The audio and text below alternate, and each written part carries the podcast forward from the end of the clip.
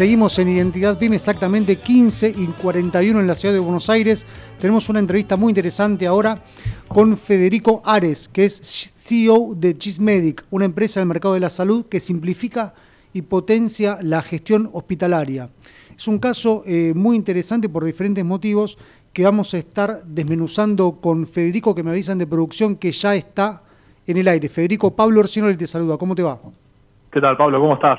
Bien, bueno, qué gusto tenerte con, nosotros. Martín está por Skype, yo en el estudio y vos este, por teléfono, así que una, una conversación multifacética.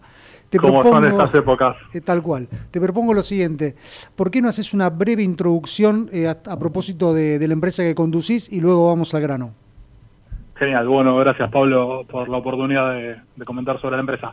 Eh, Gismedic es una empresa que básicamente se dedica a hacer eh, productos de salud digital para hospitales y financiadores de salud que son prepagas y obras sociales. Y lo que hacemos es aplicaciones que en los hospitales tratan de simplificar la forma en la que trabajan los enfermeros, los médicos y los camilleros, que son, digamos, quienes llevan la operación diaria del hospital, a través de aplicaciones móviles que les permiten el registro de todo lo que hacen en el pie de la cama, o sea, delante del paciente. Eso es más seguro para el paciente y mucho más eficiente a nivel procesos para el hospital. Bien, y, ahora... Disculpa, y ahora eh, imagino que en una coyuntura como la actual, donde, este, digamos, se requiere mucho más certeza a propósito del, traslado de pacientes, estoy hablando del COVID en particular, ¿no? Este, ¿Han podido agregar valor, han desarrollado algún tipo de, tecnología en función de aumentar los niveles de, previsibilidad de los, de, los, de los centros médicos y de los pacientes? Sí, exactamente. Hemos trabajado del lado de lo que es obras sociales y prepagas, haciendo el seguimiento de manera remota de los casos de COVID, donde el paciente tiene una aplicación que le permite ir reportándole a su médico eh, cómo viene con la evolución del caso, de manera de detectar de manera temprana a los pacientes que están empeorando y poder gestionarles una internación. Y dentro de los hospitales también estamos colaborando para la problemática del GIS porque lo que está pasando dentro de los hospitales es que hay mucha problemática de contagio intrahospitalario del personal de salud.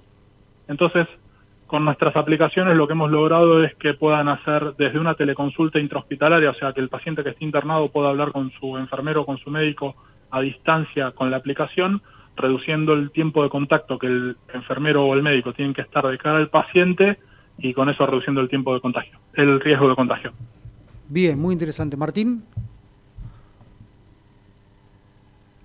Consulta, ¿cómo es hoy la estructura de, la empresa? y hacia, digamos, y, cómo, cómo manejan toda la, toma de decisiones en este contexto tan complejo, ¿no? Porque, digamos, estás contando que tuvieron que adaptarse un poco y, bueno, ¿cómo, ¿cómo es hoy la estructura y cómo, cómo toman las decisiones?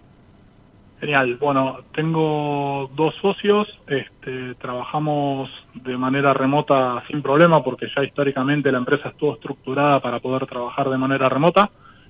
Eh, y tenemos un equipo de desarrollo relativamente grande que nos permite ir trabajando en el día a día cubriendo estas necesidades que los clientes van teniendo y permitiendo adaptarnos rápidamente. Pero la, la verdad es que el proceso de decisiones no cambió tanto porque siempre lo pudimos manejar de manera remota, yendo y viniendo todos. Lo que sí cambió un poco es la forma en la que estamos de cara al cliente, que estamos un poco más de manera remota y no tanto presencial, que bueno, es lo que le está pasando a todo el mundo, digamos. Bien, ahora Federico, uno de los temas que más preocupa a las empresas de tecnología tiene que ver con la rotación del, personal. Esto es, esto es, vos mencionabas previamente que la mayor parte de la gente que trabaja en Gismedic son este, programadores, que son, son perfiles muy buscados en el mercado. ¿Cómo hacen para, para, no para retenerlos, ¿no? sino para que elijan no irse a competidores o a otras empresas de otros sectores vinculadas con la tecnología? ¿Cómo lo fidelizan? Bien, bueno, nosotros justamente lo que hicimos fue focalizarnos en producto, eh, a diferencia de la mayor parte de las empresas de tecnología que en general dan servicio, o sea, nosotros damos servicios pero sobre productos propios. Eso nos permite estar trabajando más que nada en temas de innovación y en mejora de producto y eso hace que los desarrolladores estén eh, más interesados siempre en el tipo de proyecto que encaran dentro de nuestra empresa que respecto a una de proyectos donde en general terminan cambiando muy rápidamente del proyecto en el que están. Entonces eso hace que sea más fácil retenerlos porque eh, son proyectos, entre comillas, más divertidos. Eh, y por otro lado, estamos a nivel mercado en lo que es sueldos y podemos, digamos, también eh, al tener productos estar un poquito incluso por arriba en ese sentido, entonces también eso es algo que ayuda, digamos. Bien, y por último, siempre mantuvimos mucho el tema de que la posibilidad de que se trabaje mucho de manera remota, entonces eso también ayuda a que estén más fidelizados. Bien, tenés, este, digamos, dos variables barra tres. Por un lado el tema salarial y por el otro, y por otro lado el factor, eh, si querés, creatividad o, el plus personal que cada uno le agregue en los proyectos donde está involucrado, que eso en otras ocasiones, este, en otras empresas no pasa tanto, ¿no? Son, son dueños de cada uno de los productos y eso seguramente hace que se sientan más comprometidos, si querés. Exactamente. Martín. Sí, Federico, te quería hacer una consulta. Eh, veo que tienen por ahí una centralidad muy fuerte en, el cliente, ¿no? ¿Cómo, ¿Cómo, ven todo el tema que se está desarrollando ya hace un tiempo, ¿no? Que tiene que ver con la experiencia del usuario. ¿Dónde lo ponen ustedes? ¿En qué, qué lugar lo, lo dimensionan? Bueno, a ver, y para nosotros, eh, primero el foco en el cliente es fundamental, o sea que los productos siempre se van adaptando y implementando de la mano de lo que el cliente necesita, o sea, siempre hay adaptación y personalización. Y la experiencia del usuario es fundamental. De hecho, nosotros hacemos aplicaciones móviles y estamos muy de cara a la gestión del usuario en operación. O sea, dentro de un hospital los enfermeros trabajan 24 por 7 con nuestras aplicaciones, con lo cual tienen que ser muy amigables porque si no la rechazan.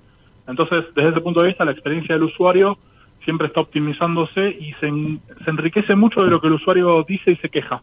O sea, cuando el usuario es un planteo, nosotros lo tomamos y tratamos de darle la vuelta a nivel producto. Entonces, eso hace que el producto se vaya enriqueciendo no solo de nuestra visión, sino mucho de la visión del, usuario barra cliente. Bien. Federico, este, nos queda poco tiempo, pero no quiero dejar de hacerte la última pregunta que me parece muy relevante teniendo en cuenta lo que hablábamos fuera de cámara. Hace unos años había surgido un, un libro muy, este, muy interesante para la comunidad de negocios a nivel internacional que se llamaba La Estrategia del Océano Azul donde, digamos, las empresas eh, o los nichos de mercado buscaban océanos azules que en verdad tenían que ver con lugares eh, de mercado que no estaban siendo explotados, descubrir nuevos mercados, en verdad, eso tenía que ver el océano azul. En ese marco, ¿cómo es la estrategia de, negocios de Chismedic este, en relación con eh, abrir nuevos océanos azules o nuevos mercados que no están del todo este, abiertos, digamos?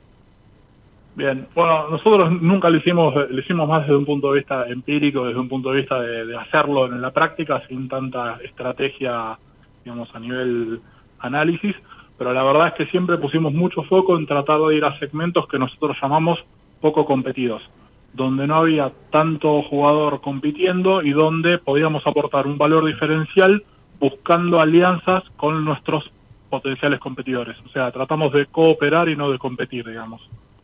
Este, pero siempre en nichos, o sea, siempre nos especializamos nosotros en pequeños segmentos o nichos donde había una necesidad específica que el mercado no estaba cubriendo.